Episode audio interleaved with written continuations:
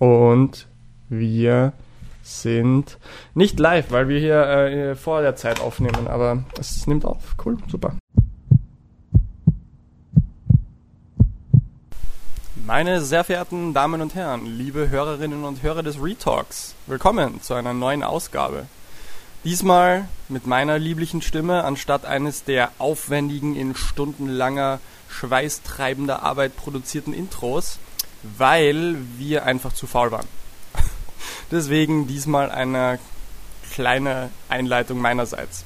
Es geht um Ernährung, um den ersten Teil einer drei- bis vierteiligen Serie über Ernährung im Sport, im Triathlon, in dem wir die Basics behandeln.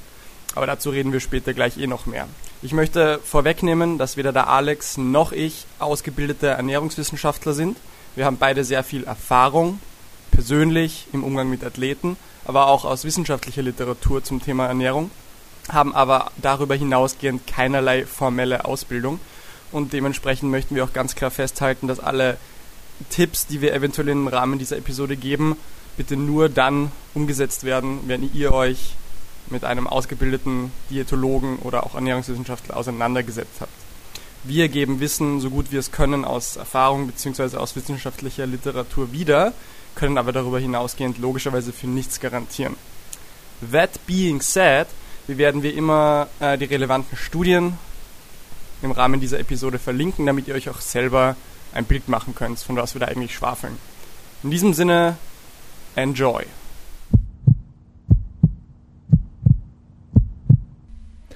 Herzlich willkommen zu unserem Rework Podcast mit Alexander Gref. Also nein, zuerst mit Massimo und Alexander Gref. Sehr gut, guter Einstieg, Alex. Servus und Hallo beim Retalk.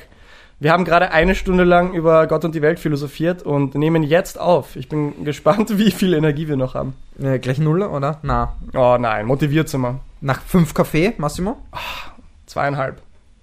Plus die Kanne Wenn von der der Massimo da war, muss ich immer einen neuen Kaffee kaufen. Ja. Danach. Aber der Alex kauft auch sehr guten Kaffee. Er geht auch zu den richtigen Stellen. In diesem Fall Rösthaus, Wiener Rösthaus, bitte sponsert uns in Zukunft so viel wie der Alex bei euch kauft. Ähm, wird sich auszahlen für euch. Oder für uns, besser gesagt. Eher für uns. Aber wenn ihr eine kleine, feine Kaffeerösterei in Österreich habt und bei zwei jungen, sympathischen, dynamischen Dudes Werbung schalten wollt, wir sind eure Anlaufstelle. So schaut's dann aus, oder? Dann Jawoll. Alex, wie geht's dir? Was tut sich? Ja, mir geht's eigentlich ähm, ganz gut. Ähm, ich meine, ich war heute eine Skitour gehen. Mir kann's eigentlich nur gut gehen. Wie kann es einem da nicht gut gehen? Das Äh, stimmt. Ich bin zwar um 5 in der Früh schon losgefahren und ähm, war schon quasi um 6 in der Früh auf den Schienen. Mm. Richtig geil, einer der Mm. ersten auf den Pisten, mehr oder weniger Stuhleck. Oh. War echt schön, vor allem wenn man dann bedenkt, heute in Wien war es komplett nebelig Ja, und ja. ähm, Warst du über den Wolken? Warst ja, du in der ja, Sonne? also es war wirklich in der Sonne. das ist halt echt das, ah, das quasi das kurz, Beste. kurz, also wirklich Mann. top. Ja, stimmt. ich Aber habe Bilder gesehen, du warst wirklich quasi Ja. kurz, kurz unterwegs. nächste Woche wird's dann eh auch für jeden dann, glaube ich, 20 Grad haben. Das, Sonne- ist, das ist das Geile. Ich freue mich schon so extrem darauf, einfach außer Haus zu gehen und die Sonne strahlt mir ins Gesicht und es ist warm und ich brauche keinen Anorak. Ich merke jetzt schon, wie das meiner Psyche gut tun wird. Aber dann ist halt weniger Schnee und dann kann man vielleicht auch weniger langlaufen und Skitouren gehen jetzt bald in den nächsten Wochen und so.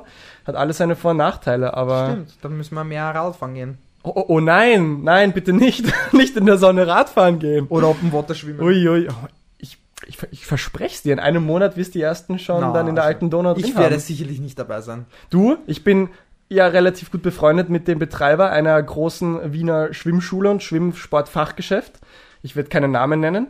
Äh, und die decken sich jetzt schon mit extrem viel Open Water Sachen ein, weil sie schon wissen und davon ausgehen, dass in einem Monat die Nachfrage extrem sein wird nach Orgen Neoprenkappen, nach richtig dicken Neoprens, nach Neoprenhandschuhen und so.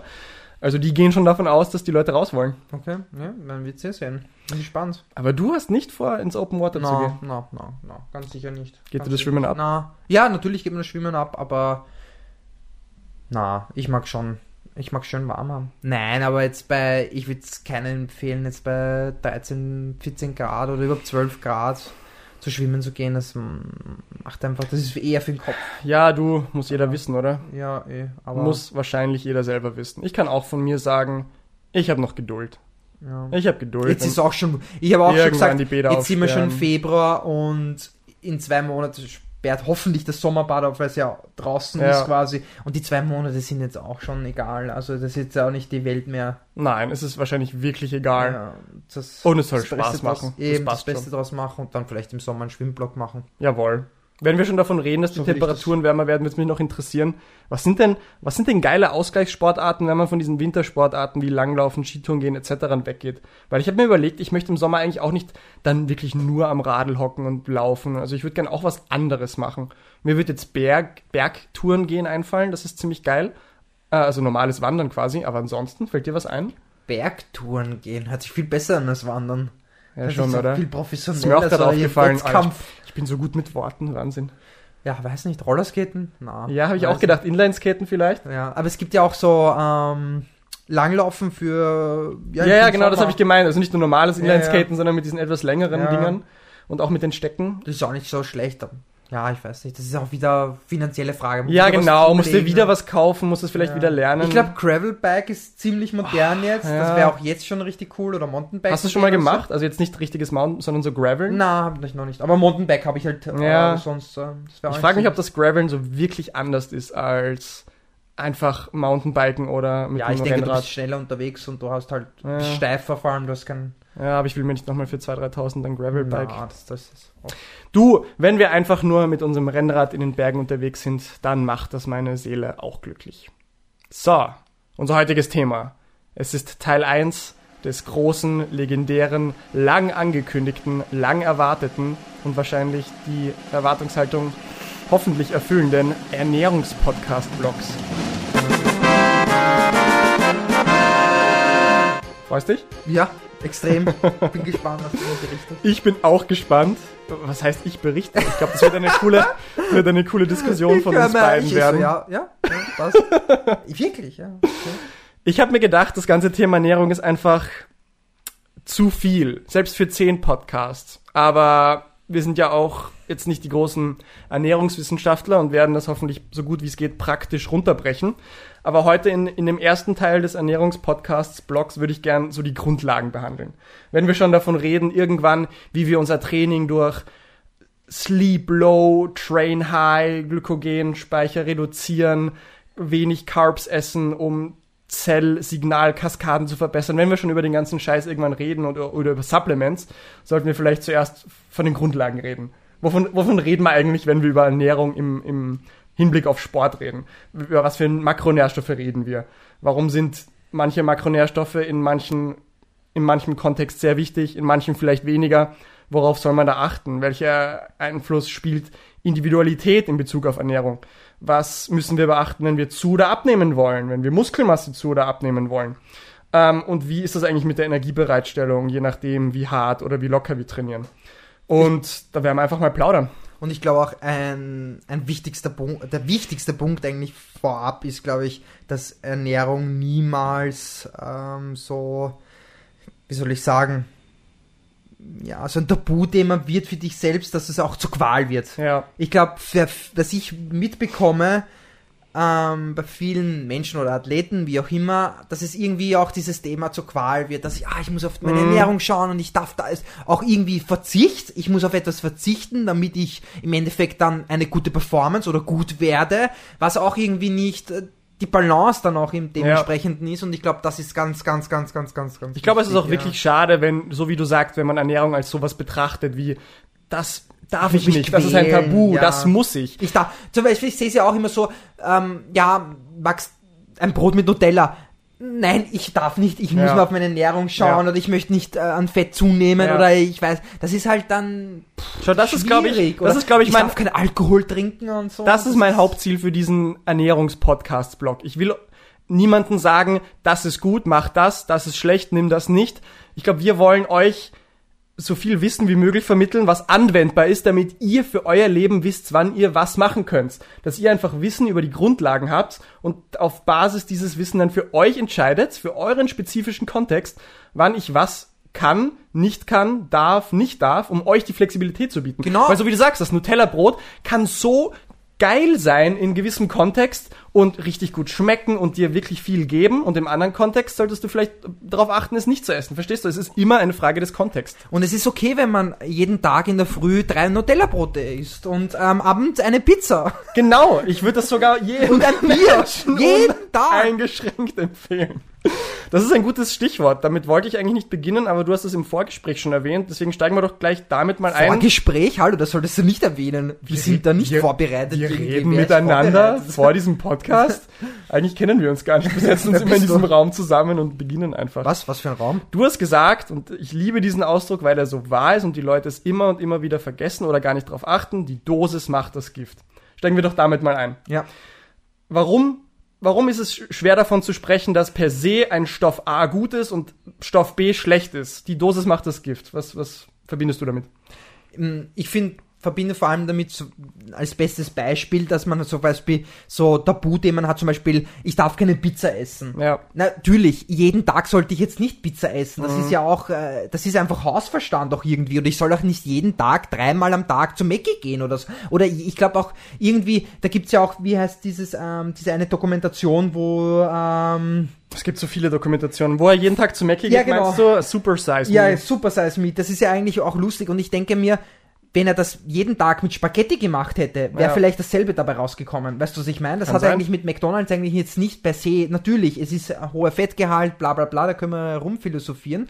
Aber wie gesagt, die Menge macht dann das Gift und Mhm. es macht doch nicht Sinn, jeden Tag dreimal zu laufen zu, laufen zu gehen. Mhm. Man muss halt auch eine gewisse Balance, das, das, das spiegelt sich, glaube ich, in jedem Podcast wieder, dass Ja. man eine gewisse Balance Ja. braucht und man muss halt dann auch für sich selbst ähm, diese Intelligenz besitzen und herausfinden, was gut jetzt für mich ist und was schlecht für mich Ja. ist. Und wenn wir, wenn mir etwas gut tut, dann ist, warum sollte ich das dann nicht tun? Ja, im Endeffekt. Ja. Und Ja. vor allem psychisch gesehen ist es leichter, als mich ständig zu quälen. Und wenn ich einmal einen Gusto drauf habe, dann ist es, Ja. ja. Aber natürlich soll es nicht jeden Tag dann sein, ja. Und man soll auch irgendwie, ich habe auch teilweise dann auch so versucht, dass ich halt ein bisschen mit Belohnungssystem arbeite, dass ich sage, okay, ich versuche jetzt quasi ähm, mich gut zu ernähren über die Woche hinweg und zum Beispiel Freitag ist dann so Cheaten, wo ich halt dann ein bisschen mehr esse und dann halt nicht so darauf achte und auch vielleicht zwei Nutella-Brote statt nur eines Ja. oder ähm, mir halt so ähm, klumpert halt mehr oder weniger kaufe. Warum nicht? Das ist ja, Ja.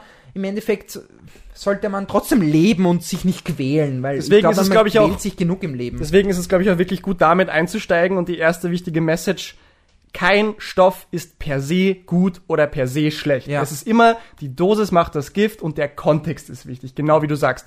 Das heißt, bevor wir auf irgendwas Spezifisches eingehen, das sollte sich jeder merken.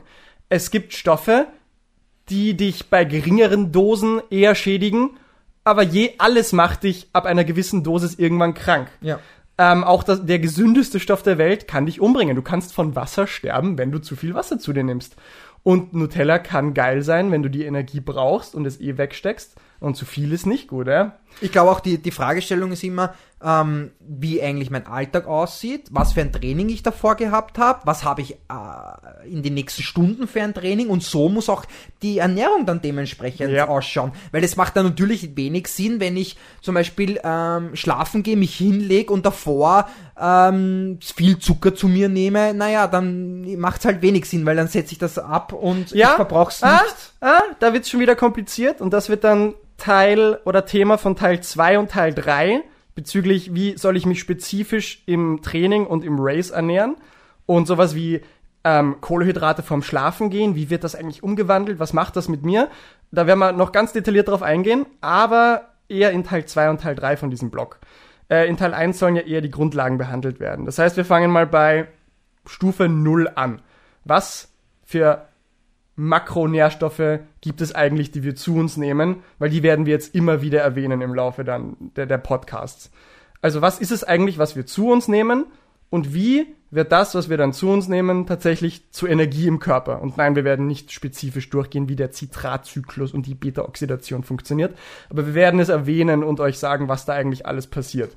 Also, was sind denn eigentlich die drei Makronährstoffe, aus denen grundsätzlich mal alles Essen aufgebaut ist? Grundsätzlich sind das, wir wissen es alle, Kohlenhydrate, Fette, Fette, Fette und Fette. Nein, es sind Fette, Kohlenhydrate und Proteine. Es gibt dann noch zwei Nutella? andere Makronährstoffe, die äh, man dazu zählen könnte. Äh, das ist Alkohol, das ist auch noch extra zu beachten. Und dann tatsächlich ähm, Ketonkörper. Etwas, was jetzt durch die Ketogen-Diät in aller Munde ist, aber wir kommen noch dahin. Also grundsätzlich Kohlenhydrate, Fette, Proteine.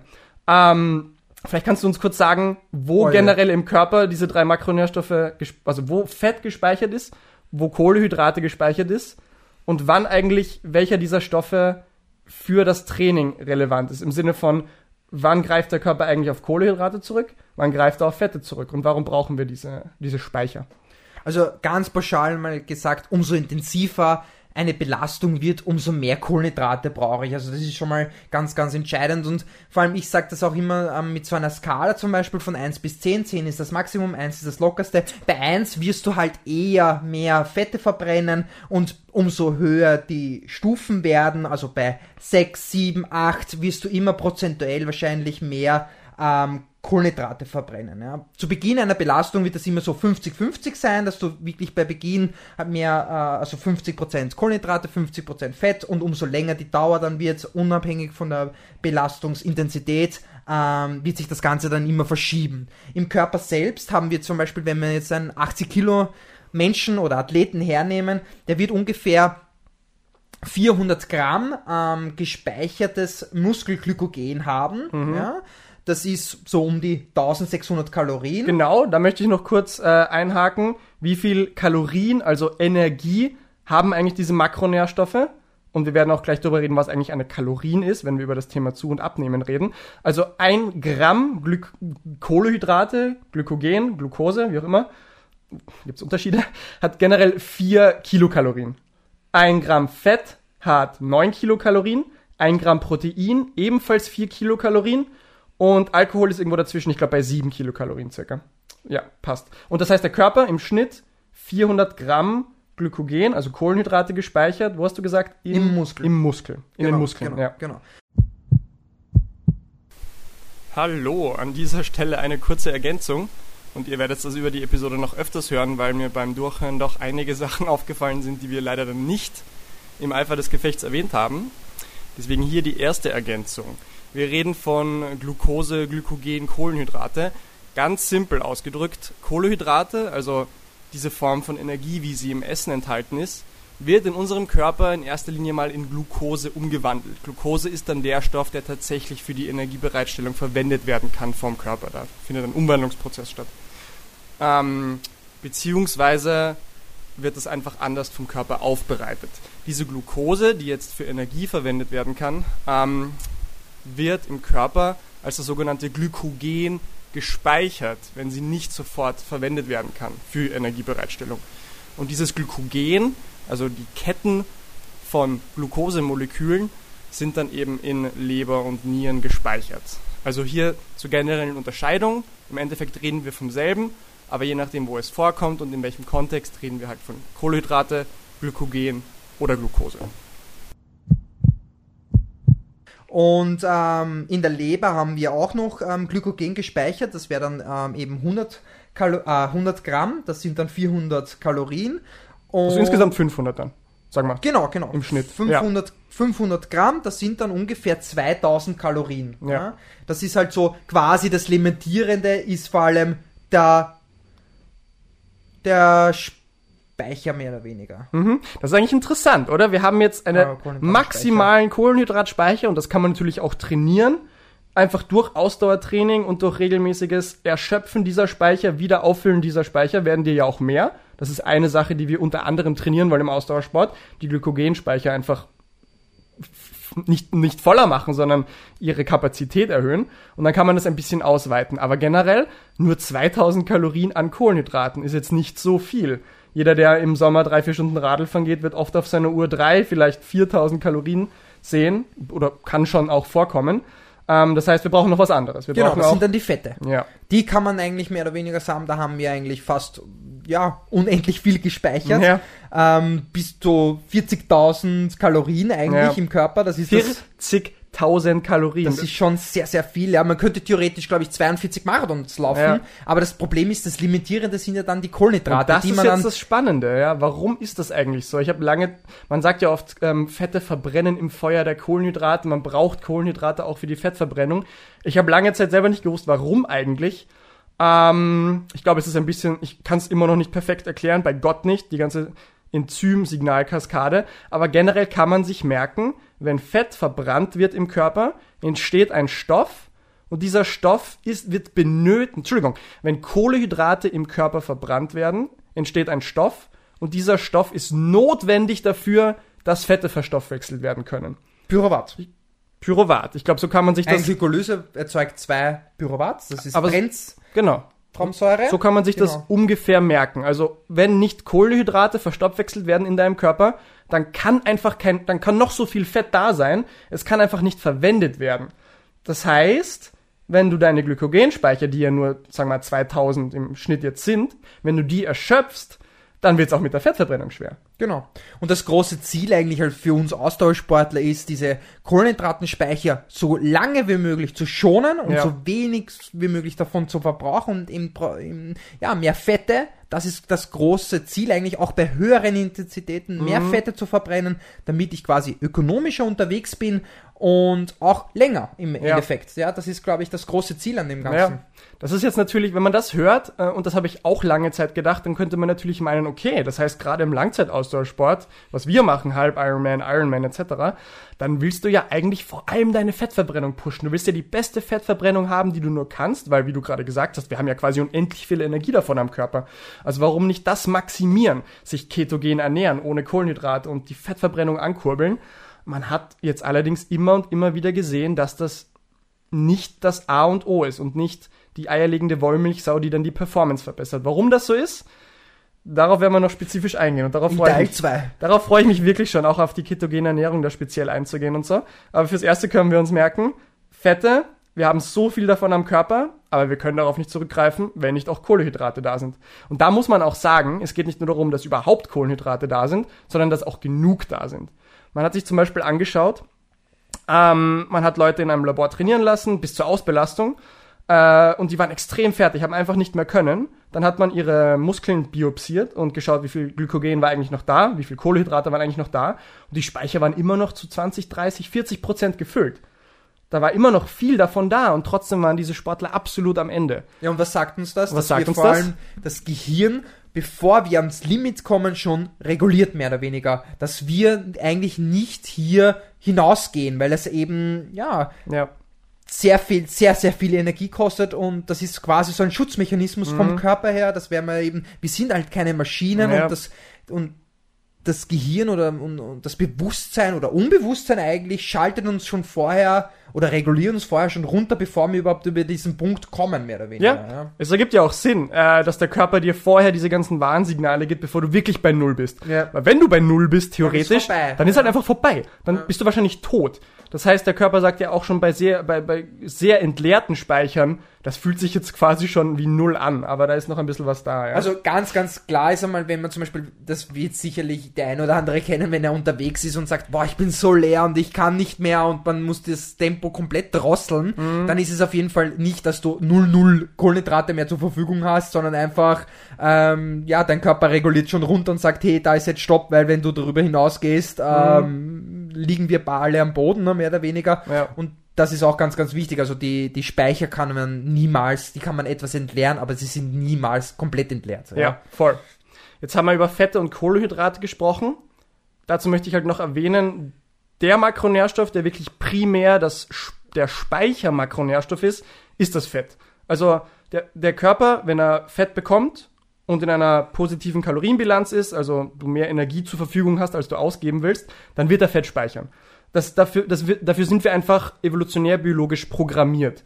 Ist wie- auch wieder ein Schutzmechanismus eigentlich. Um- für um- schwierige Zeiten, Richtig. wenn wir keine Nahrung mehr haben, damit wir das eben speichern. Oder Genau. auch zum Beispiel, das beste Beispiel ist ja auch Frauen, die ja eigentlich mehr Fette oder prozentuell mehr, einen höheren Fettanteil haben. Ja. ja, ist ja auch wieder ein Schutzmechanismus, weil sie halt Kinder bekommen, bla bla bla. Das ist auch wieder evolutionsbedingt. Ja. Genau, genau. Und das ist ja auch Kohlenhydrate, wenn wir zu viele von uns zu uns nimmt, dann wird das auch wieder gespeichert in einer Form von Fetten. Tatsächlich. Und darüber werden wir nachher noch reden, weil ich das so interessant finde, diesen, dieses von Kohlehydrate zu Fett. Da kann man schon noch viel dazu sagen.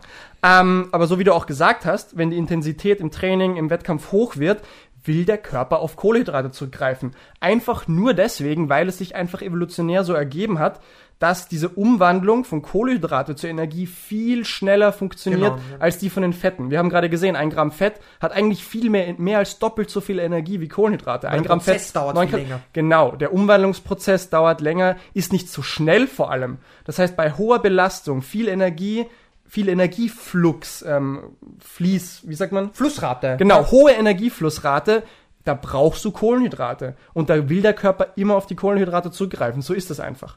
Ähm, dementsprechend, wenn du viel Kohlenhydrate isst, wird der Körper im ersten Schritt auch erst einmal das zur Energiebereitstellung hernehmen. Das muss man schon auch sagen. Weil, Kommt immer drauf an, also bei Sprintbelastungen zum Beispiel wird auch äh, die höchste Flussrate hat Kreatin eigentlich. Ähm, natürlich, das, das ist einmal so bei Sprints oder sowas, das muss man eigentlich auch sagen. Und dann kommen äh, schrittweise, umso länger es dann wird, auch dann die Kohlenhydrate. Ähm, aber das macht, macht meistens auch nur 10 Sekunden dann eigentlich aus, weil der, die Glykolyse ähm, ist dann eigentlich auch schnell angekurbelt, mehr oder weniger. Ja. Ja. Nur fürs Verständnis, ähm, wenn, wenn das der Alex mit Kreatin meint, in den ersten paar Sekunden einer Belastung, ähm, also generell, zur Fortbewegung, zu jeglicher Bewegung brauchen wir das gute alte ATP. Adenosintriphosphat ist das unter Anführungsstrichen energiereiche Phosphat, was jede unserer Bewegung ähm, betreibt. Es ist quasi die Währung. Das ist quasi die, Die Währung. Energiewährung unseres Körpers. Und alle Sachen, die wir aufnehmen, ob es jetzt Fette, Kohlenhydrate oder auch Protein sind, alles, was umgewandelt wird zu Bewegung, wird im Endeffekt zu ATP umgewandelt. Durch verschiedene Prozesse allerdings. Eben durch richtig komplizierte, ja, richtig. wirklich komplizierte Prozesse im Körper wird das alles irgendwann zu ATP. Und unterschiedlich schnell, wie wir gesehen haben. Und in diesen ersten paar Sekunden wird eben ähm, Kreatinphosphat, was im Muskel da ist, sofort hergenommen, um ATP zu machen. Müssen wir jetzt nicht spezifisch wissen, aber das funktioniert sehr schnell. Und alles, was danach kommt, ist dann eben entweder Glykolyse, also Kohlenhydrate für Energie, oder eben Beta-Oxidation, Fette für Energie. Ähm, genau. Da wären wir wieder bei aerob, anaerob. Ja. Aber das wäre auch noch. Wann wird Sauerstoff dafür hergenommen, wann nicht, etc. Aber ähm, vielleicht für einen anderen Tag. Oder auch nie. Oder vielleicht auch nie, weil es wirklich sehr kompliziert ist und ich mir nicht anmaßen will, dass ich mich da auch perfekt, äh, perfekt damit auskenne.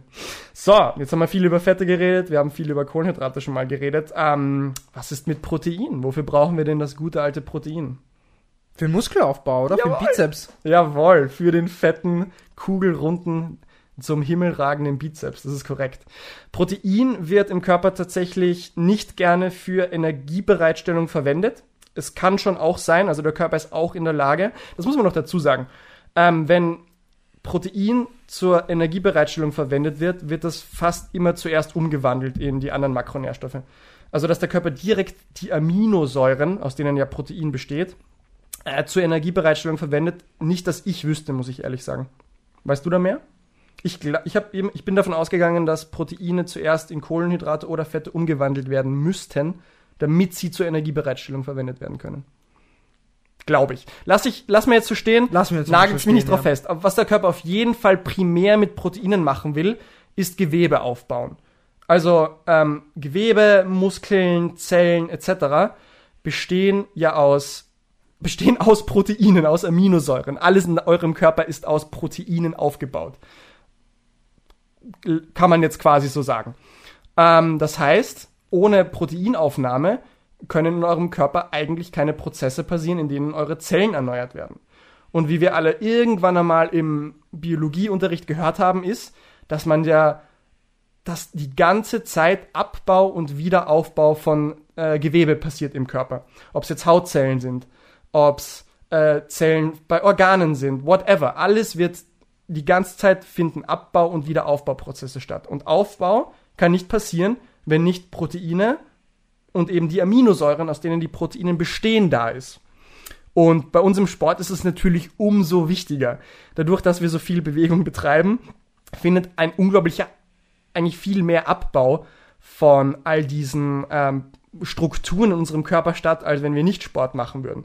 Das heißt, unser Bedarf an Proteinen, an dem Baumaterial all unserer Zellen ist natürlich viel mehr gegeben als beim Couch Potato Max Mustermann da draußen.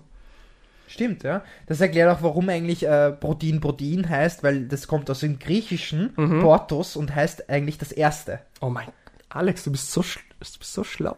Wirklich, das habe ich nicht gewusst. Das erste. Ja, das Erste. Weil es ja eben ein sehr, sehr wichtiger äh, Baustein Ja. ist und das eigentlich das wichtigste Element Ja. für die Zelle, Ja. für den Aufbau. Ja, ähm, ja das ist Lustig, eigentlich das habe ich nicht gewusst, dass das daherkommt. Das Wichtigste eigentlich. Ja. Deswegen ist ja auch der Proteinshake so entscheidend. Ja, und ich möchte wirklich an dieser Stelle eine riesige, riesige Lanze für mehr Proteinaufnahme im Ausdauersport brechen.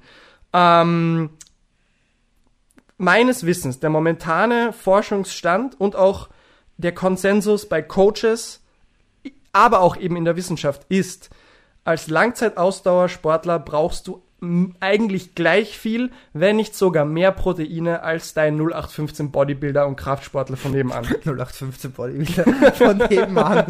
Wer kennt die nicht, oder? Wer kennt die nicht? Die nur einen Bizeps haben und äh, dünne Beine oder sowas. Ja. Ja.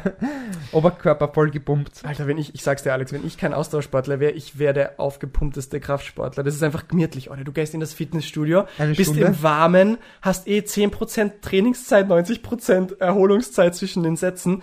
Das wäre mein Sport, Mann. Aber es ist halt Das schon, mein so- Sport. es ist halt schon so be zu beobachten, dass man, wenn man sagen jetzt wegen die Proteine und wegen auch äh, wegen der Aufnahme, Ja. dass es ähm, doch ähm, etwas komplexer ist, dass man auch ähm, Kohlenhydrate zum Beispiel zum Proteinshake dazunehmen kann, weil der Körper das Ganze dann besser aufnehmen kann. Ja, das geht jetzt schon wieder in die Richtung Tipps und Tricks für Ja. Training und Racing. Das sollten wir uns auf jeden Fall merken, weil das super wichtig ist. Aber wir können ja schon mal den Ausblick drauf geben und ein bisschen anteasern. Kohlenhydrataufnahme in Verbindung mit Proteinaufnahme sehr zu empfehlen, sehr vorteilhaft für, für die Resynthetisierung von Kohlenhydraten. Aber das kommt schon noch, das kommt schon noch. Wenn wir bei den Proteinen bleiben, wie viel brauchen wir davon jetzt? Ähm, viel. Tatsächlich mehr, als die meisten vermuten würden. Also ähm, grundsätzlich sagt man ja so ein bis zwei Gramm pro Körpergewicht, oder? das ist jetzt schon mal eine, eine weite Range. Ähm, aber ja, also ein Gramm pro Kilogramm Körpergewicht äh, ist eine moderate Menge, die vielleicht viele Leute also vor allem wenn du viel fleischbasiert isst, tatsächlich schneller mal aufnimmst.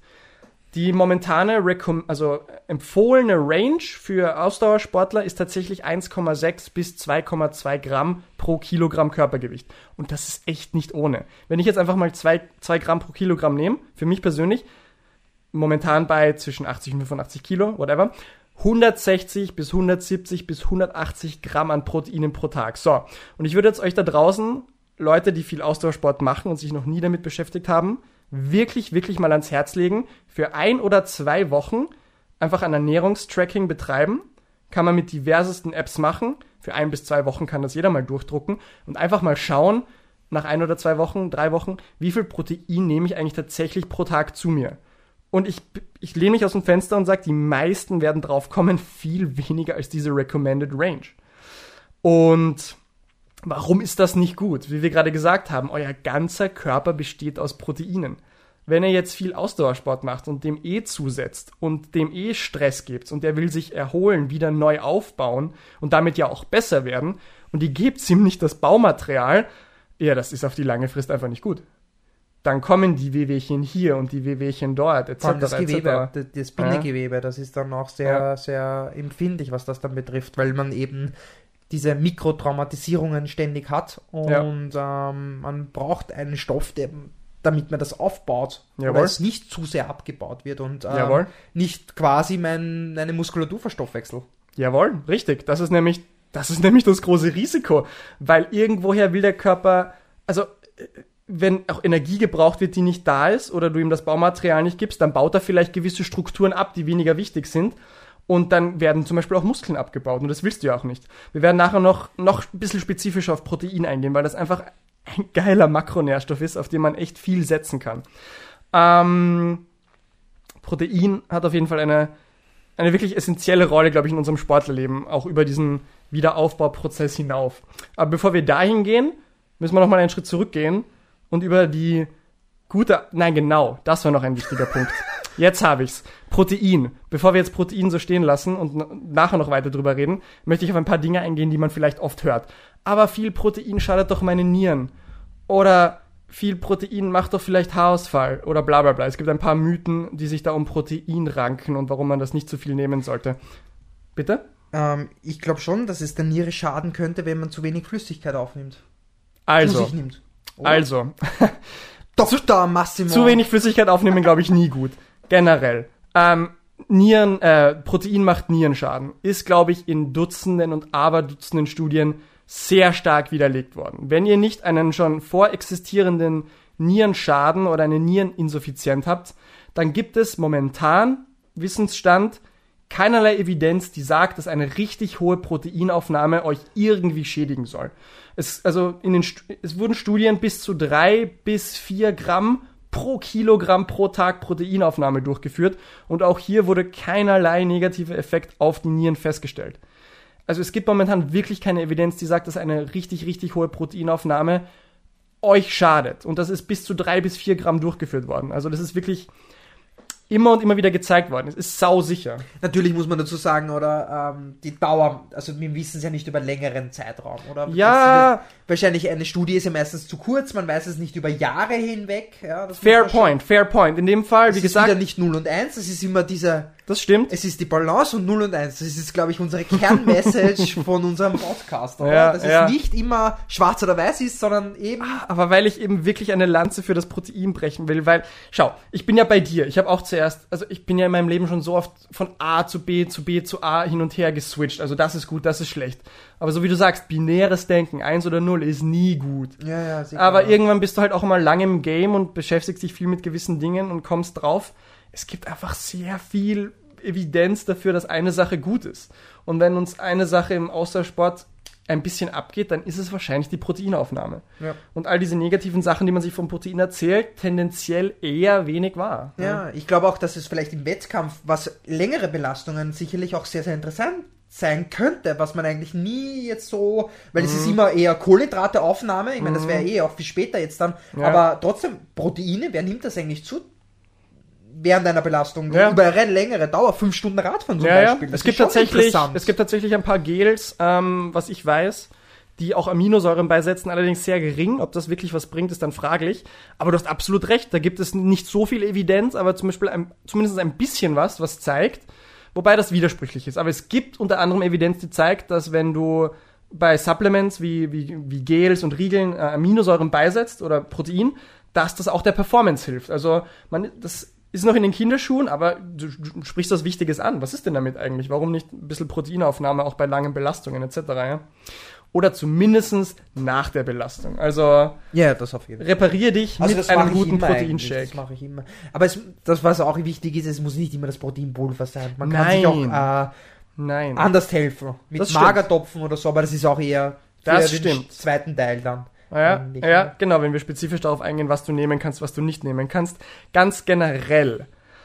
Weil ihr heute in der, auch gerade im Internet, in den populären Medien so oft erwähnt wird, ja, tierische Produkte sind so schlecht und Fleisch ist so schlecht, ist ja eine riesige Kontroverse.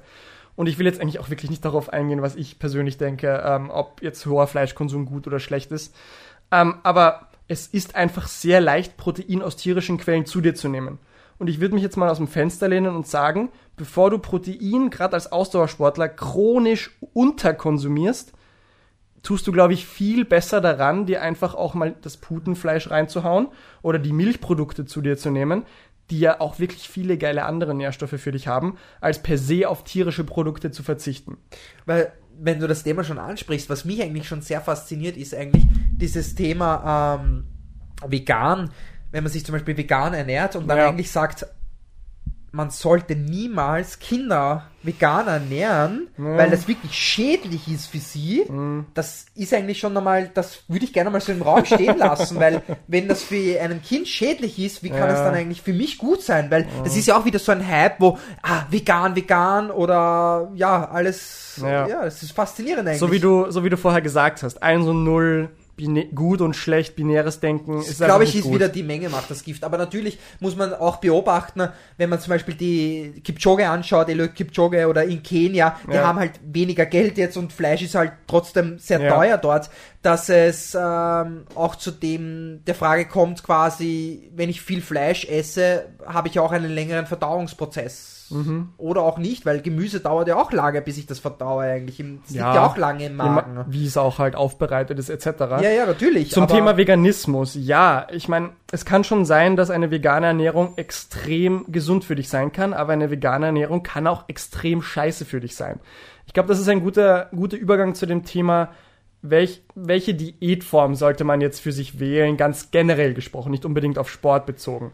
Obwohl ich glaube, äh, habe ich eh auch schon heute schon gesagt, irgendwie Diät ist irgendwie Ja, so ist lustig. Mhm. negativ behaftet irgendwie, oder? Weil Diät ist immer so gleich so, oh, ich muss mich irgendwann strikt, was an etwas Striktes halten, ich muss mich eigentlich äh, quälen dafür, dass ich Ja. das durchziehe. Ja. Es macht eigentlich keinen Spaß und warum mache ich das dann eigentlich? Und negativ, also Diät ist wirklich negativ. Es ist wirklich interessant. Das, du hast das vorher angesprochen und ich war auch so, ja, wow, du hast recht, weil Diet im Englischen bedeutet halt einfach nur Ernährungsform. Also wenn du sagst Ketogenic Diet oder Vegan Diet, bedeutet es einfach nur diese Art von Ernährungsform. Und so wie du sagst, im Deutschen ist es eher so Zurückhaltung, Abnehmen, Quälen. Voll, oder? Dann habe ich mal drüber nachgedacht, warum ist das eigentlich so? Und ich glaube, das ist, äh, das geht genau zu dem zurück, was wir ganz am Anfang gesagt haben. Weil du in der heutigen Zeit die ganze Zeit propagiert bekommst, das ist schlecht für dich. Zucker ist der Teufel. Nein, warte. Fett ist der Teufel. Nein, warte. Dieser einzelne Nährstoff ist der Teufel. Nein, warte. Diese zehn Nährstoffe sind das einzige, was du zu dir nehmen solltest. Das ist einfach, Marketing, glaube das ich. ist einfach Marketing ja. und nicht, nicht ähm, breit genug gedacht. Wir wollen euch ein paar Grundlagen mit auf den Weg geben, damit ihr für euch entscheiden könnt, was ihr eigentlich machen wollt oder nicht machen wollt. Und nicht, das ist gut, das ist schlecht. Protein zum Beispiel, okay, ich habe gesagt, Protein ist per se was Geiles, aber das könnt ihr halt aus 100 Quellen gewinnen. Ob es jetzt das geile vegane Sojaprotein ist oder eben die gute Putenbrust oder Erdnussbutter. oder die Erdnussbutter. Ist alles Protein, ne? Und es ist halt einer der drei Makronährstoffe. Und jetzt zum Beispiel zu sagen, ein Makronährstoff ist per se schlecht. Kohlenhydrate sind per se schlecht. Was soll das jetzt heißen? Dass ein Drittel von allem, was es auf der Welt zum Essen gibt, plötzlich schlecht ist für dich? Komplett wurscht, wie der Kontext ist. Das ist doch Bullshit. Na, schlecht wird es so sein, zu viel davon zu nehmen. Da wären wir Ja. wieder bei der Menge, Jawohl. also die, Genau so ist es. Genau das so ist Gift es. macht dann mehr oder weniger, ja. Und dann sind wir beim Thema, Das ist, glaube ich, die Kernmessage. Überhaupt, was die Ernährung betrifft. Das sollte wirklich die Kernmessage sein. Ähm, diese, die individuelle Präferenz eures Körpers für gewisse Nährstoffe und was ist zu viel, was ist zu wenig. Oder einfach gleich ein, das ist einfach so, was verbrenne ich Ja. und wie viel soll ich zu mir nehmen? Das ist es. Ja, Und ich soll nicht Ja. zu viel mit zu mir nehmen und zu wenig verbrennen und wie auch immer. Und das muss man dann auch irgendwie abwiegen. Das Natürlich dann- ist es schwer, vor allem in der heutigen Zeit, das herauszufinden, dieses dieses Gefühl zu haben, das können die meistens nicht mehr, weil wir müssen uns ehrlich sein, wir sind übergewichtig, die Mhm. Ja. meisten Menschen Ja, sind ist- übergewichtig Ja. und wenn ich, wenn ich äh, in Schulen hineingehe oder die Jugendlichen anschaue, was sie zu sich nehmen, jeder hat ein Eistee beim Sport und wie auch immer die machen, sie haben sich nicht einmal bewegt und trinken nur Zucker mehr oder Ja. weniger. Natürlich ist das nicht gut und Ja. schlecht. Ja? Das Ja. ist immer eine Frage, was verbrenne ich und was nehme ich zu mir. ja. Hier That's sind, it. hier sind ein paar Das interessante Statistiken. Was ist. Nummer eins, Nummer eins weltweite Todesursache? Herz-Kreislauf-Erkrankungen. Herzinfarkte, ähm, Ver Verkalkung oder Verstopfung äh, von Venen, Arterien, wie auch immer. Also im breitesten Sinne Herz-Kreislauf-Erkrankungen. Was ist der Nummer eins Auslöser für Herz-Kreislauf-Erkrankungen? Übergewicht.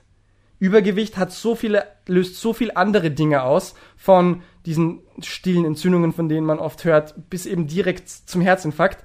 Es ist echt, es ist echt hart. Also mehr und mehr Gewicht, mehr und mehr Essen, weniger und weniger Bewegung bringt immer mehr Menschen um und ist die Haupttodesursache Oder verursacht auch Diabetes zum Beispiel. Richtig, Diabetes ist ein weiteres Ding. Ab, Und da ist auch ausgelöst sehr, durch sehr, Übergewicht. Genau, und da ist auch sehr, sehr interessant, wenn man zum Beispiel einen Diabetiker hat Ja. und sagt, und das ist ja meistens, es ist natürlich jetzt nicht so pauschal, aber natürlich ist es etwa diese Person übergewichtig und macht keinen Sport zum Beispiel und man hat versucht, mit solchen Menschen in, mit einer Kur Ja. ähm, quasi dann viel mehr Bewegung zu machen und auf einmal ist dieses Diabetes ja quasi verschwunden. Ja, weil- Bewegungstherapie und Abnehmen als Bewegungstherapie. Therapie gegen Typ 2 Diabetes. Ja. Also Typ 2 ist, glaube ich, das äh, angeessene Diabetes. Typ 1 ist, glaube ich, das genetische. Oder ich verwechsel es, wie dem auch sei. Aber Typ, das Typ Diabetes, was du, die durch Insulinresistenz äh, anisst quasi, durch Fett etc., das ist umkehrbar. Es ist komplett umkehrbar, so wie du sagst, durch eine Weil der Körper halt überfordert ist, wann isolieren, Jawohl, wann Bewegungs- und Ernährungstherapie. Ja, genau. Das Genau. ist halt das Schwierige an der ganzen Sache. Das heißt, man sieht ganz klar, die Weltbevölkerung nimmt seit den letzten Jahren, Jahrzehnten stetig zu. Also Übergewichtsraten gehen nach oben. Übergewichtsraten gerade unter Kindern in, in Amerika zum Beispiel absurd, aber auch in Deutschland. Ich gerade vor ein paar Monaten der, der neueste Ernährungsreport Deutschland rausgekommen. Ich habe die Zahlen jetzt nicht genau im Kopf, aber die Übergewichtsraten sowohl bei älteren Leuten als auch bei Jugendlichen absurd. Ja, aber Absolut wundert's dich? absurd. Wundert's Nein, nein, natürlich Vor allem jetzt der Lockdown ist noch schlimmer. Ja. Jeder ist Homeoffice. Du brauchst nur noch zum Kühlschrank gehen Ja. und ähm, nimmst das Essen raus. Früher hast du es jagen müssen. Jetzt Ja. ganz krass ausgedrückt. Du hast etwas dafür tun müssen, damit du dich belohnen darfst, dass du was essen darfst. Heutzutage gehst, bestellst. oder ganz schlimm ist ja eigentlich Yam Yam oder halt du bestellst, Miam, miam. du bestellst das online. Du bestellst Ja. es online, er Ja. kommt vor deiner Haustür, du Ja. machst gerade mal, das ist vielleicht auch noch für die meisten zu anstrengend. Eine. Daumenbewegung, eine Daumenbewegung Ja, und einmal Und ich Tür glaube, dass es noch schlimmer wär, werden wird in Zukunft, dass man dann vielleicht im Kühlschrank nur noch äh, ein Tablet hat, wo man dann auswählt und das dann automatisch dann Nein, im Kühlschrank nein, nein, reinkommt. nein. Du hast einen Smart-Kühlschrank, der weiß, was du generell essen willst und gerne isst. Der macht das dann automatisch der, der scannt, was fehlt, bestellt das automatisch nach. Das klingt jetzt wie die ärgste Zukunftsvision, aber der das, ist, Reaver-Kühlschrank. das ist technisch ja jetzt schon umsetzbar. Ich meine, stell dir vor, es gibt schon diese Amazon-Supermärkte, wo du reingehst und äh, einfach rausgehen kannst, du gescannt wirst, dadurch automatisch gezahlt wird und so. Diese Supermärkte gibt's ja in Amerika schon. Ich glaub, wurde in Deutschland nicht sogar auch mal so einer aufgemacht? Wie dem auch sei. Jetzt hast du aber deine Smart-Produkte, deinen Smart-Kühlschrank. Natürlich wird's das irgendwann geben. Ja, das Problem schon weiß, ist was einfach, du willst, wir leben bestellt. in so einer schnelllebigen Gesellschaft, dass wir nicht einmal Zeit mehr haben zum Ja. Einkaufen, Ja. damit wir das bei Billa bestellen können, dass der dann heimkommt zu uns. Das ist boah, wir sind extrem dissoziiert von unserem Essverhalten und äh, macht einfach mal das Selbstexperiment. Wann habt ihr das letzte Mal beim Essen einfach nur aktiv auf euer Essen geachtet? Wie ihr jetzt eigentlich den Löffel, die Gabel mit dem Essen füllt, wie es in euren Mund reingeht, wie, wie genau fühlt sich die Textur des Essens an, wenn ihr es kaut, wie genau schmeckt es. Wer macht denn das noch? Wer ist denn noch mit seinem Essen wirklich in, die in meisten Verbindung? schauen fern und essen schnell, schnell Genau. und dann noch einmal und Genau, Dann, hier ist die nächste interessante Statistik. Was macht uns jetzt fett? Was hat uns denn jetzt die letzten Jahre und Jahrzehnte übergewichtig gemacht? Ist es der Zucker? Ist es das Fett? Es ist fucking beides. Wenn du dir die Korrelation von Gewichtszunahme mit Fett- und Zuckerkonsum anschaust, dann siehst du, dass einfach alles nach oben geht. Und warum ist das so? Bewegung runter Und geht. Bewegung geht runter. Ja. Und was ist denn der Nettoeffekt davon? Wir werden fetter. Ja. Und Ja. wir nehmen zu viel zu uns, zu viel Kalorien zu uns Ja. und verbrennen zu wenig. Ja, Das ist ja. dann So, sind wir beim großen, kontroversen Thema Gewichtszunahme, Gewichtsabnahme. Und dem Unwort, oder Nur leider, Low Carb, nur Low Carb. Nur mit Low Carb wirst du besser. Und du wirst abnehmen. und dem Unwort, oder eigentlich Bullshit. nicht Unwort, Kalorienbilanz. Bullshit. Was ist Bullshit? Dass du nur mit Low Carb zum Beispiel. Weil das ist Mhm. ja auch immer so, nein, ich mag Low Carb, der andere, nein, äh, Fat Max, Ernährung, keine Ahnung. Nicht nur Fatmax-Training, ich mach die Fatmax-Ernährung. Nice. Letztens habe ich mir einen Podcast angehört und eigentlich hat er gesagt, ja, Fat Max ist eh cool, aber im Endeffekt ist es einfach nur Grundlagenausdauertraining. Also GA1. Es ist halt sich oberstes einfach GA1. Geiler. Oberstes GA1. Es hört sich einfach viel geiler an, Fat Ja, Max. schon. Es stimmt. Und genauso wie das auch mit Ernährung. Es hört sich einfach viel an, boah, ich mache heute eine Low Carb Ernährung. Das Mhm. hört sich einfach viel besser, so richtig Mainstream, so wow. Ja, ja. Und das hat vielleicht natürlich auch einen psychologischen Effekt. Low Carb Ernährung und boah, also ich da freue ich mich gleich drauf, das mal kurz auseinanderzunehmen. Aber kurz zum Thema Abnehmen und Kalorienbilanz. Wann nehmen wir ab, Alex? Wann nehmen wir ab? Naja, grundsätzlich nehmen wir ab, wenn wir eine Negativbilanz haben. Mhm. Das heißt, ich führe weniger zu, als ich verbrauche. Das ergibt eine Negativbilanz Mhm. Ja. und somit nehme ich eigentlich grundsätzlich ab. Einmal pauschal Ja. gesagt. Und das Also ist die Sache, That's das, it. das ist die Mehr Sache, ist die ich nicht verstehe heutzutage, wie Leute dagegen argumentieren können. Gewisse Leute werden dir jetzt zugehört haben und sich innerlich gedacht haben, was für ein Idiot, der glaubt immer noch an Kalorienbilanz.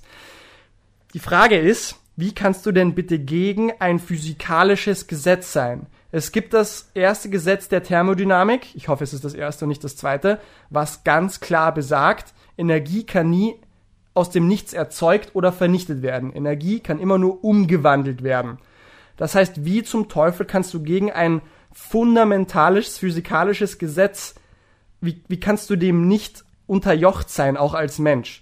Wenn du mehr Energie deinem Körper gibst, als es rausgeht, wird der das irgendwo speichern. Die Sache ist jetzt, dass es natürlich nicht eindeutig ist. Es gibt viele Faktoren, die diese Aufnahme und die Ausgabe von Kalorien beeinflussen. Und dagegen wollen wir nicht argumentieren. Und dass es ein sehr vielschichtiges Problem ist, was noch 100 Einflussfaktoren hat, auf jeden Fall. Aber grundsätzlich einmal hast du natürlich 100% recht.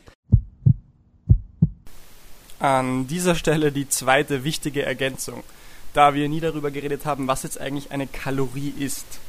Eine Kalorie ist per Definition die Energie, die benotwendigt wird, benotwendigt, die benötigt wird, um einen Liter Wasser um einen Grad Celsius zu erwärmen. Es ist also einfach nur eine Einheit für Energie. Und dieses erste Gesetz der Ther Thermodynamik besagt jetzt halt einfach, Energie kann nie aus dem Nichts erzeugt oder komplett vernichtet werden. Das heißt, diese Analogie von Calories in, Calories out, Energiebilanz, Kalorien rein, Kalorien raus, man kann sich das wie eine Metapher von einem Budget vorstellen.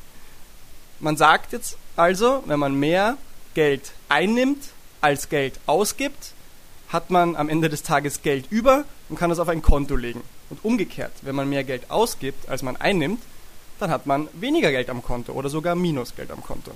Und nichts anderes sagt jetzt Calories in, Calories out. Es ist einfach nur diese Analogie für dieses Budget. Wie das dann in der Realität tatsächlich funktioniert, darauf werden wir gleich eingehen, das ist wieder ein anderes Thema. Aber einfach nur dieses Gesetz von Einnahmen, Ausgaben und daraus resultierender Balan äh, Bilanz Balance, das ist einfach eine physikalische Definition. Du musst mehr Kalorien ausgeben, als du einnimmst, um abzunehmen. Per Definition, einfach per physikalischer Definition. Was jetzt die Aufnahme und die Ausgabe betrifft, können wir gleich noch auf die einzelnen Faktoren eingehen. Ne?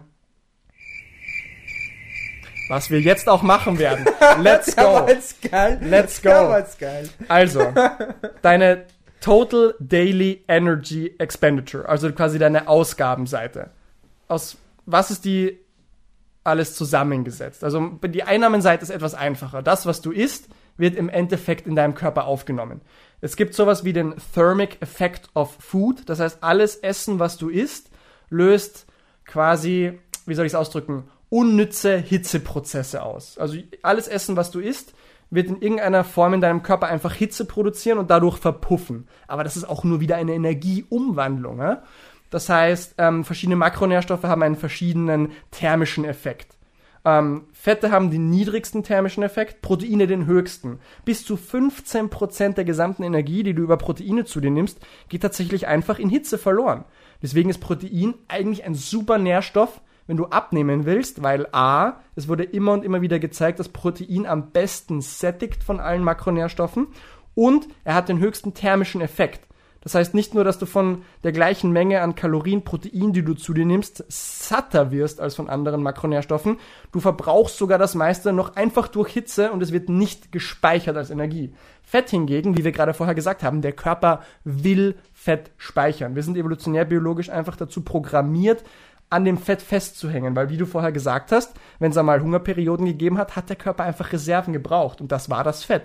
Und vor allem auch äh, Schutz vor Kälte. Genau. Das ist ja auch noch zusätzlich eigentlich. Genau, Isolation, Schutz vor Kälte. Vor allem im Wasser, weil es ist yes. ja auch wieder entscheidend, denke yes, ich. Yes. Dass, du dich, dass der Körper, eigentlich ist ja das große Ziel eigentlich, den Körper immer warm zu halten. Ne? Absolut. Thermoregulation mehr oder weniger. Das ist auch ein super wichtiger Effekt. Auf jeden Fall die Aufnahmenseite ist eben relativ leicht, weil bis auf diesen thermischen Effekt kann man im Endeffekt sagen, dass alles, was du isst, auch irgendwie in deinem Körper entweder zur Energiebereitstellung verwendet wird oder eben gespeichert wird. Das heißt, Aufnahmenseite relativ straightforward.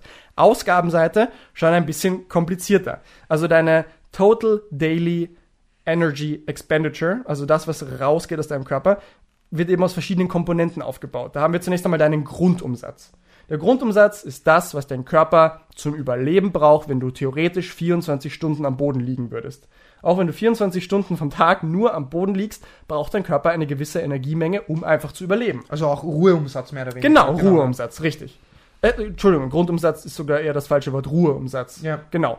Weil in deinem Körper geht viel ab. Auch wenn du dich nicht bewegst für 24 Stunden, passiert da so viel, dass einfach Energie gebraucht wird. Ich glaube, die Range ist da um die 1200 bis 1500 Kalorien. Ja, ich glaube, das kommt abhängig hin. von Genau, Person, abgesehen von. Grö also abhängig von Größe, Gewicht Ja. etc. und äh, Geschlecht. Ich glaube, das vergessen auch viele, dass Ja. das auch dann.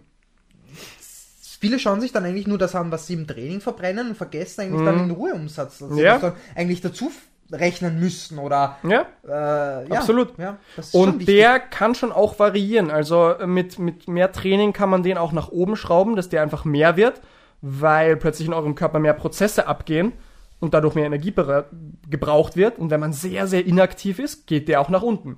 Also das ist schon ein Wert, der nicht statisch ist euer Leben lang. Je nachdem Alter, aber auch Aktivitätslevel, geht auch der nach oben und unten.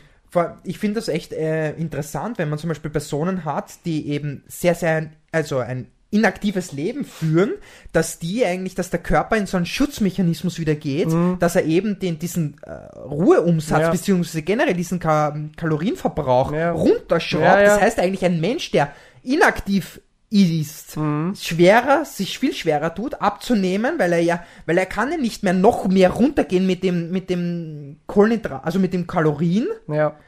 Weißt du, was ich meine? Damit er dann im Endeffekt abnimmt. Ja. Das ist echt, echt faszinierend eigentlich Das- im Endeffekt. Deswegen sind super, super low Energiediäten, also so Crash-Diäten, auch potenziell echt gefährlich, weil man dann, man nennt das dann quasi, Man geht in dieses System dann ja, eigentlich rein. Starvation Mode unter Anführungsstrichen, der äh, Starvation, der ja, Verhungermodus, der nennen wir ihn so. Wenn du über längere Zeitraum extrem niedrig kalorisch isst, dann fährt dein ganzer Körper runter und auch dieser Grundumsatz Und du nimmst doch gar nichts mehr ab.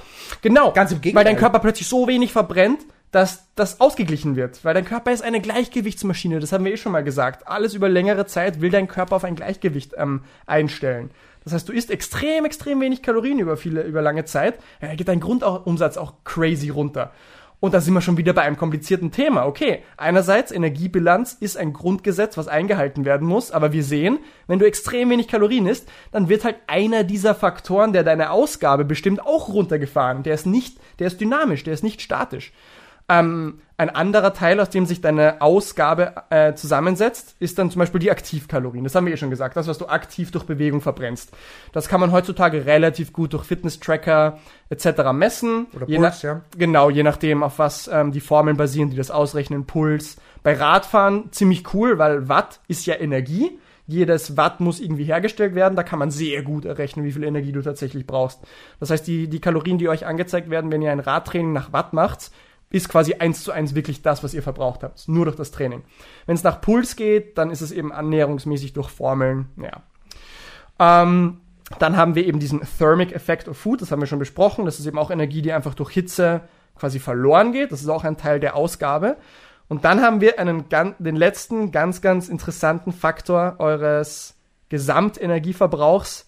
Äh, Need heißt es auf Englisch. N-E-A-T. Non-Exercise Active Thermogenesis. Ähm, ich habe keine Ahnung, was es auf Deutsch heißt. Absolut fucking keine Ahnung. Aber was ist Need? Need ist jede unterbewusste Bewegung, die ihr über den Tag macht, die Energie verbrennt. Das ist, wenn ihr einfach da sitzt und was lest. Bizepspose. so Bizeps die, Die, ganze Zeit. die unterbewusste Bizepspose, die du jeden Tag machst. Ne, theoretisch, wenn du es unterbewusst machst, wäre das sogar Need. Aber das leichte Zucken eures Fußes, ähm, ihr wisst sicher, Restless Foot Syndrome kennt man, dieses Auf- und Abwippen mit dem Fuß, ohne dass man wenn es man merkt. nervös ist ein bisschen oder mit den Fingern irgendwas machen Genau. muss, so knacksen oder sowas. Genau, ja. wenn ihr steht, ähm, bei, wenn ihr auf die BIM wartet, äh, für Leute, die am Land leben, es gibt sowas wie öffentlichen Verkehr, den, den man in Wien verwenden kann.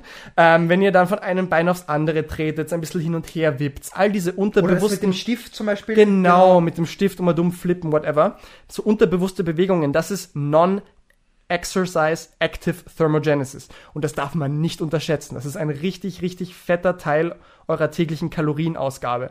Und es ist sogar der Teil, der am meisten, also abgesehen von Aktivkalorien, weil die kann von 3000 bis 0 Kalorien reichen, okay? Aber ansonsten ist dieser Need-Teil der Teil, der am stärksten fluktuiert.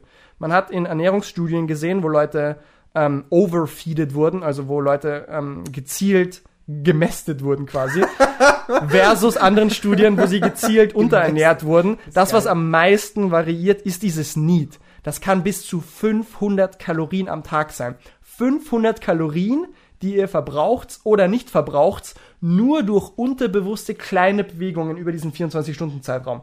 Und das ist richtig krass. Und da hat man auch gesehen, wenn du dich über lange Zeit unterernährst, geht der halt crazy zurück. Also wenn der vielleicht Hausnummer normalerweise bei, sagen wir 600 Kalorien ist, kann der auf bis zu 100 Kalorien runtergehen. Einfach dadurch, dass dein Körper runterschraubt.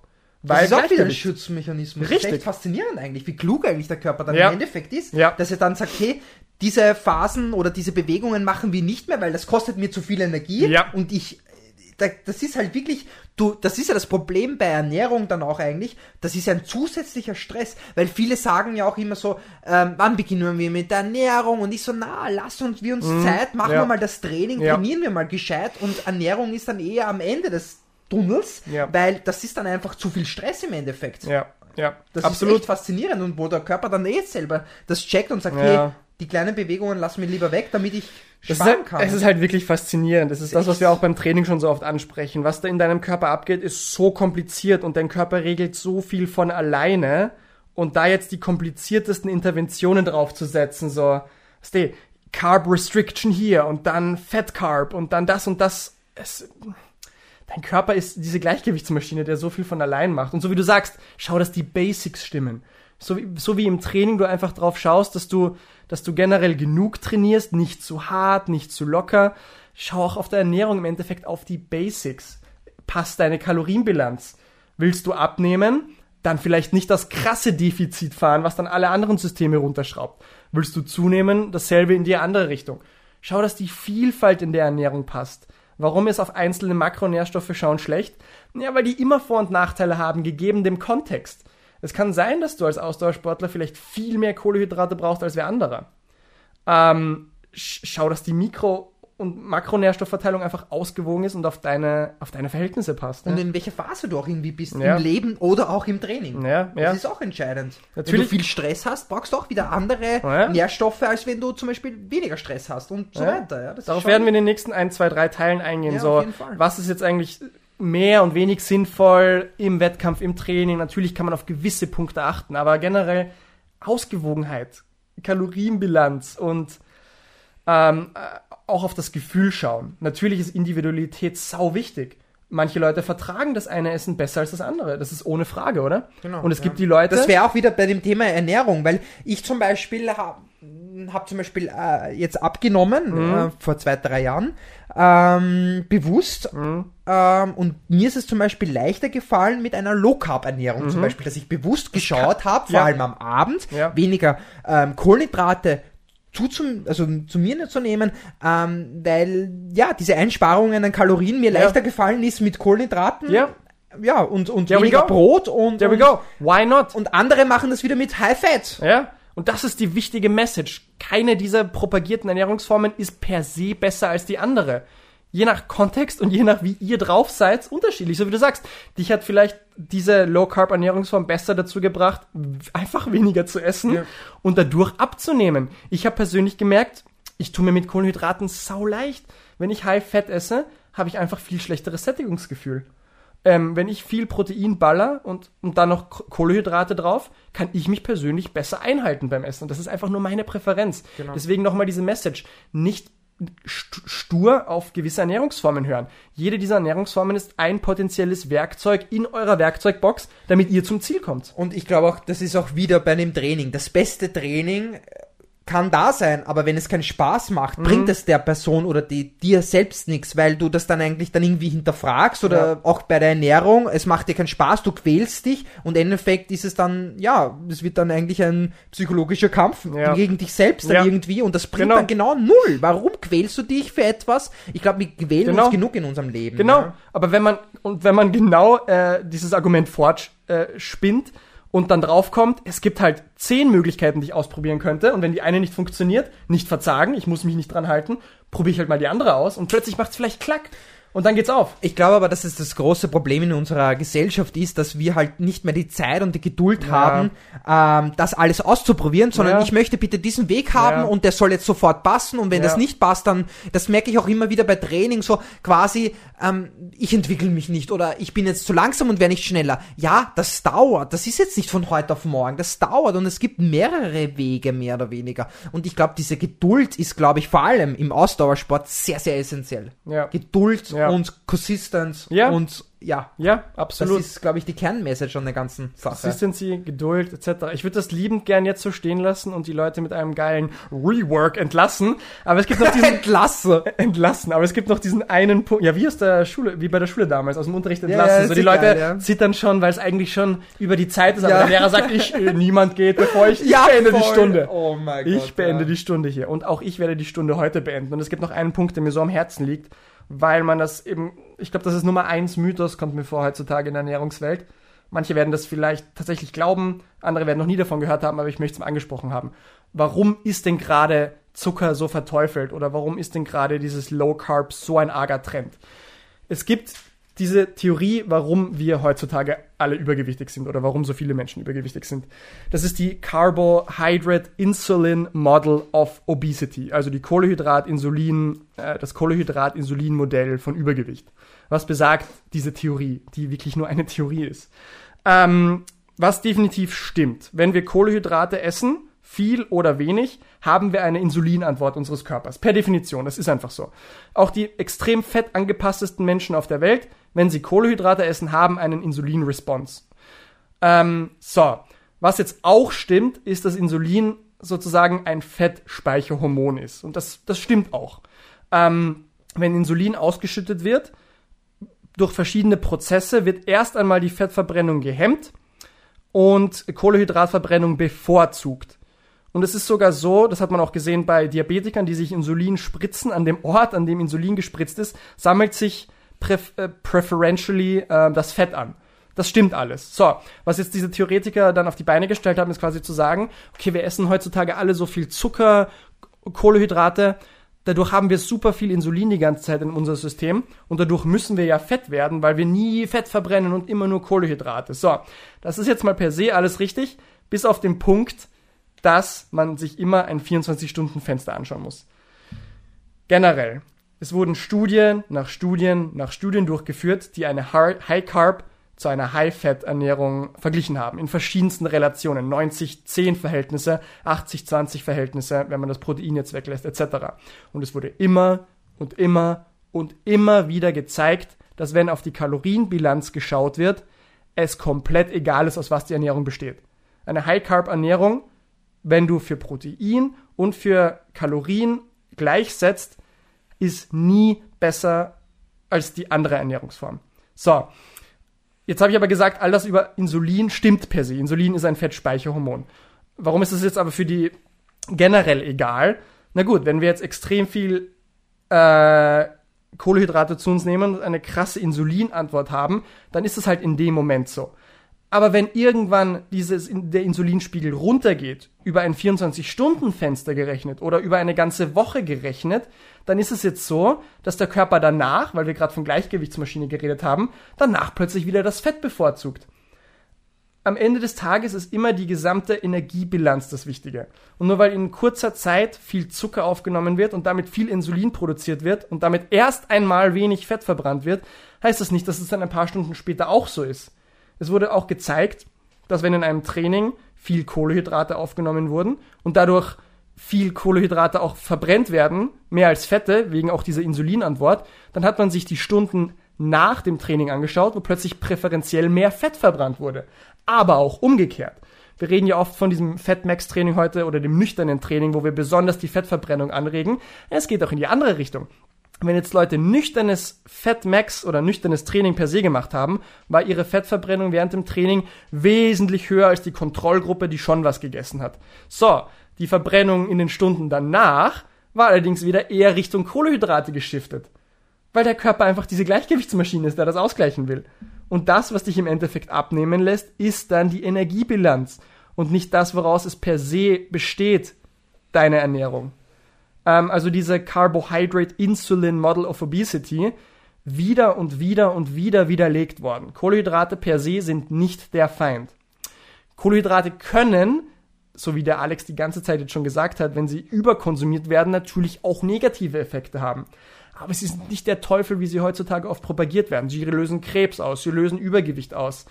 Ja, es gibt dezente Evidenz, dass Krebszellen, manche Krebszellen präferenziell auf Kohlenhydrate zugreifen. Und ja, es gibt tatsächlich Evidenz, dass eine ketogene Ernährung bei gewissen neurodegenerativen Erkrankungen und vielleicht auch bei Krebs Vorteile haben kann. Heißt das jetzt, dass man von Kohlenhydrate die Finger lassen muss, weil es der Teufel ist? Es ist ein Drittel von allem, was wir essen können. Es wäre ja dumm zu denken, dass man das jetzt nicht isst. Ja.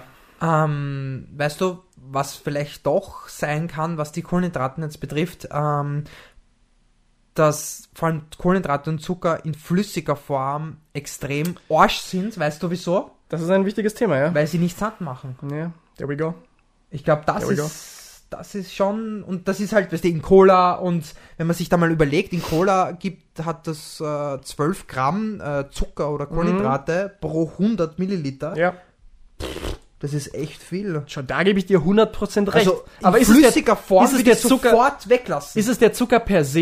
Ja, wenn ich ein hartes Training mache Ja, ja, mir ein mega Kalorien Ja, Zuckergetränk reinballer, geil, das ist, ja. Das, Aber ist schon leistungsfördernd, natürlich, das wissen wir. Aber das Problem ist jetzt, wenn wir jetzt einmal die Gesellschaft anschauen, dass sie halt in flüssiger Form sehr viel Cola zu sich Absolut. nehmen. Also und wie Cola, du sagst, es macht sehr viel äh, Zucker ja, in flüssiger Form, das Ja. dich im Endeffekt nicht satt macht. genau, und das es ist macht der dich nicht Scheiß. satt. Richtig, richtig. Das ist das, was im Endeffekt dich dick macht, weil Ja. du nimmst zu viel Zucker in flüssiger Form zu dir. Das ist ja das nächste. Leute sagen, oh, aber der Zucker macht so extrem süchtig. Okay, schau.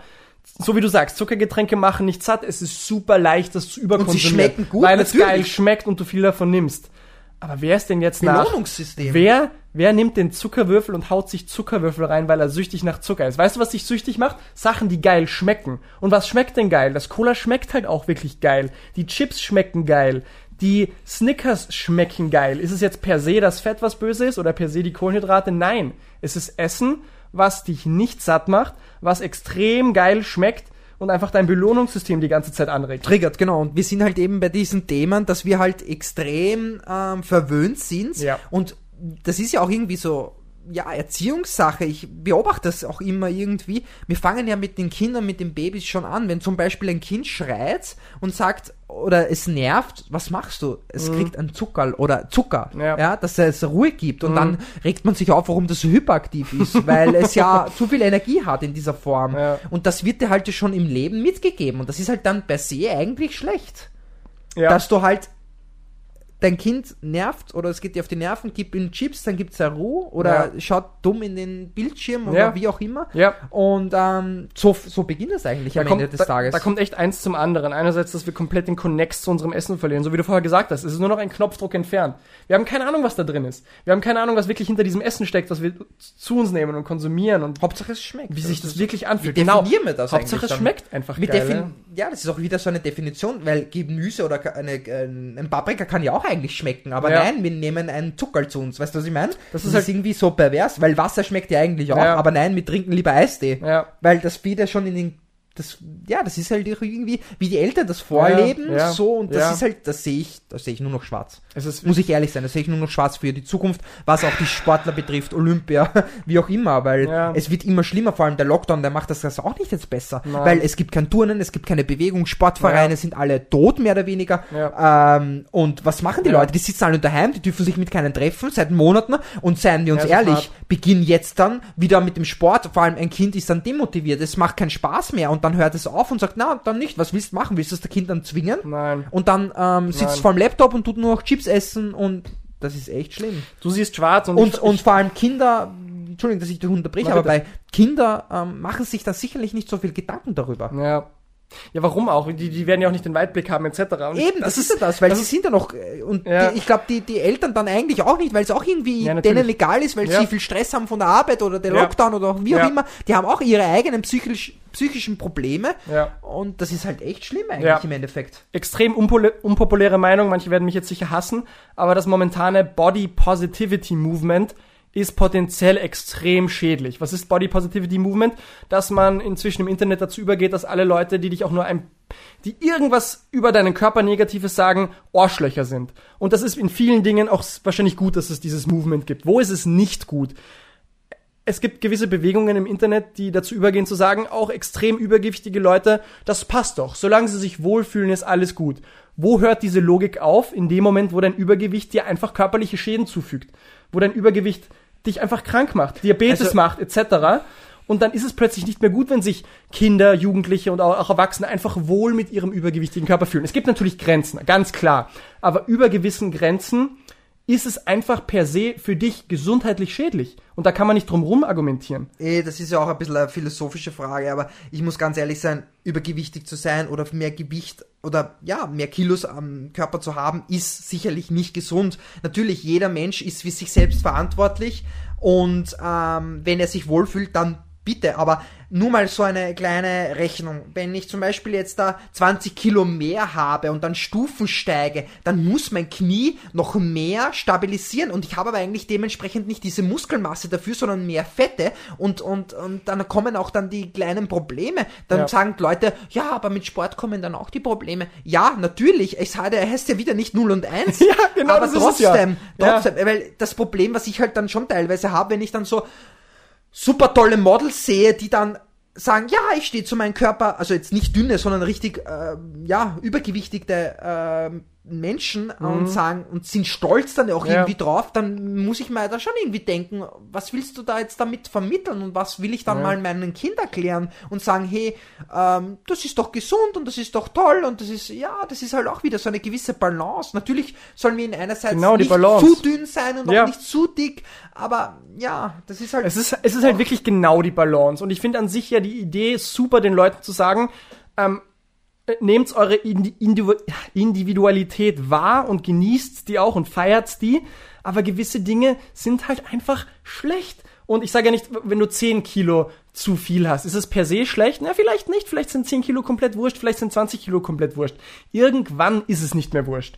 Und weißt du, was auch ein super Zeichen ist, wenn du merkst, dass irgendwas nicht mehr wurscht ist? Wenn du Probleme hast. Wenn du, du hast das Stiegensteigbeispiel gemeint, wenn du merkst, dass du nicht einmal ein, zwei Stockwerke hochgehen kannst, ohne danach ein, zwei Minuten durchschnaufen zu müssen. Wenn du kleine Beschwerden im Knie merkst, ja. etc du, du merkst ja, aber was es macht ja der, auch. Was macht der dumme Mensch? Der dumme Mensch geht zum Arzt und sagt, ja, ich habe Knieschmerzen. Ja. ja, kriegst ein Gel, Einlagen ja. oder irgendwelche Medikamente oder Sportpause für vier Wochen. Ja. Aber nein, nicht, dass man auf die Idee kommt, vielleicht Sport zu machen, den Muskel aufzubauen, ähm, unabhängig jetzt davon, welche Richtung es jetzt gehen soll. Natürlich kann es ja auch sein, ich habe, wir haben wir eh schon mal angesprochen bei Sportverletzungen, mhm. dass ähm, ein Sportler jetzt Knieschmerzen hat. Das ist ja genau dasselbe Thema, weil wahrscheinlich ist er muskulär zu schwach, weil die Bänder zu schwach sind, bla bla mhm. bla. Mhm. Aber genauso inaktiver Menschen die müssen dann eigentlich den Muskel aufbauen, aber das ist der lange, der lange, der längere Weg und das wollen sie dann meistens nicht und der kürzere Weg ist halt, ja, der Mensch ist halt eher so, ja. ich gehe den kürzeren, der ist der einfache Weg und ich, genauso wie, das ist ja eigentlich lustig, genauso wie mit der Energiebereitstellung. Ich wollte gerade genau das Gleiche sagen. Wir, wollen, wir genau nehmen Zucker zu uns, weil es der einfachere Weg ist, weil alles andere ist ja viel zu anstrengend, weil ja. Fettstoffwechsel ist anstrengend, den muss man trainieren, mehr oder weniger auch beim Radfahren,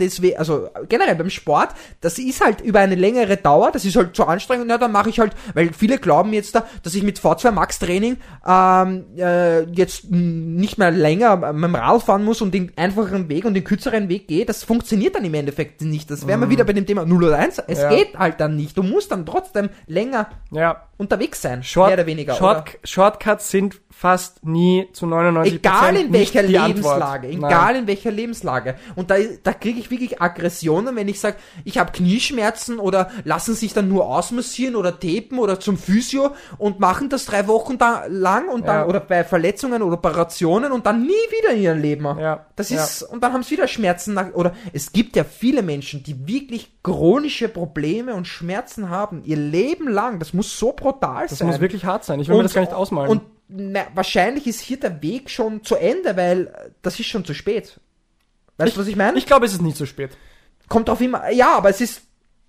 Bei chronischen Schmerzen muss man sich ja, weil das Problem ist ja bei chronischen Schmerzen, ähm, man weiß ja nicht, wann es beginnt.